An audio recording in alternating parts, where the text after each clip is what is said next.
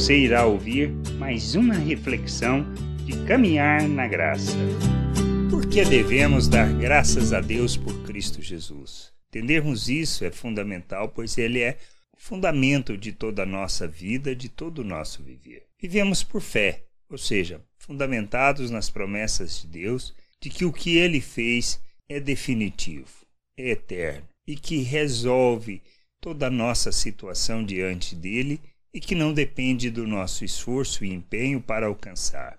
Salvos, reconciliados pela graça, por meio de Cristo Jesus. Nós morremos com Cristo e ressuscitamos com Ele. Qual a importância disto?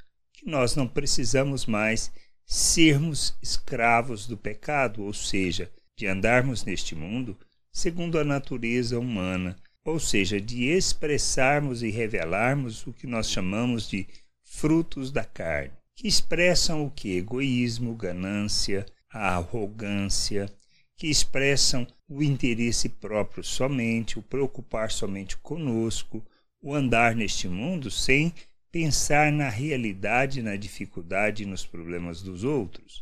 Nós precisamos entender que nós somos chamados para viver como Cristo. Mas como viver, se o que domina em nós são os nossos desejos da carne? Que nos assegura que podemos viver segundo a vontade de Deus e o plano de Deus. Paulo fala sobre isso lá em Romanos 7, 24 e 25. Diz assim: Então, é, ao querer fazer o bem, encontro a lei de que o mal reside em mim. Porque no tocante ao homem interior tenho prazer na lei de Deus, mas vejo nos meus membros outra lei, que guerreando contra a lei da minha mente, me faz prisioneiro da lei do pecado que está nos meus membros. Isso são os versos 21 e 23. No 24 e 25 diz assim: Desventurado o homem que sou, quem me livrará do corpo desta morte? Graças a Deus por Cristo Jesus, nosso Senhor, de maneira que eu de mim mesmo com a mente sou escravo da lei de Deus, mas segundo a carne da lei do pecado. O que a gente precisa entender? Deus não aniquilou a nossa natureza humana. Mas nós precisamos entender que em Cristo nós morremos para essa natureza. Não somos mais escravos, fomos libertos disso. Podemos viver segundo a vontade de Deus. Quem nos assegura isso? Cristo. Por isso, graças a Deus por Cristo Jesus, pois é por meio dele que nós conseguimos vencer o pecado. E vencer quer dizer não praticar o pecado. E não praticar o pecado e não revelarmos os frutos da carne.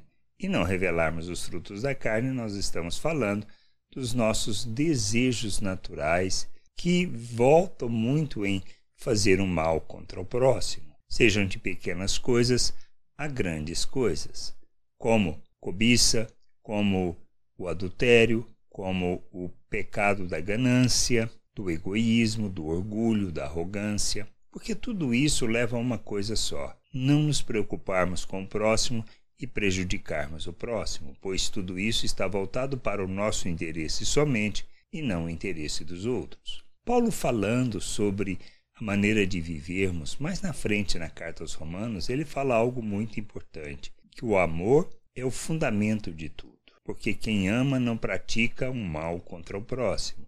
E a gente precisa entender que no amor tudo se resume, ou seja, resume toda a lei, todos os profetas. E por que podemos amar? Porque Deus derramou do seu amor em nossas vidas por meio do Espírito.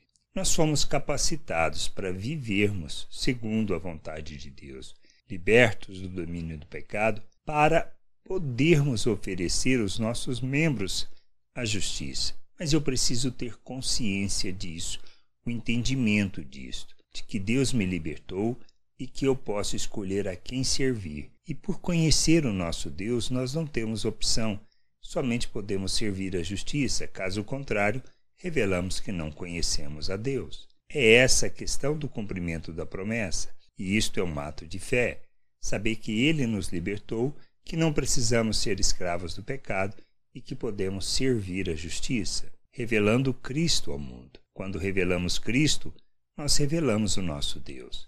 Tornamos o nosso Deus invisível visível diante das pessoas, e isto por meio da igreja. O que a gente precisa entender? Nossos relacionamentos são nele que nós expressamos Deus, Deus na maneira como nós vivemos, na maneira como nós entendemos que precisamos andar neste mundo.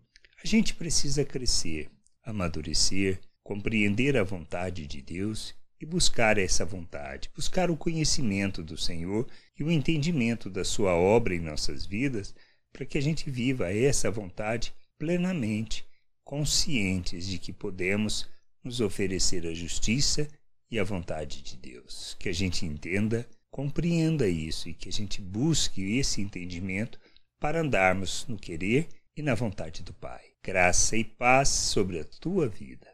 Amém. Não deixe de ouvir outras reflexões de caminhar na graça no agregador de podcast de sua preferência. Procure por Caminhar na Graça.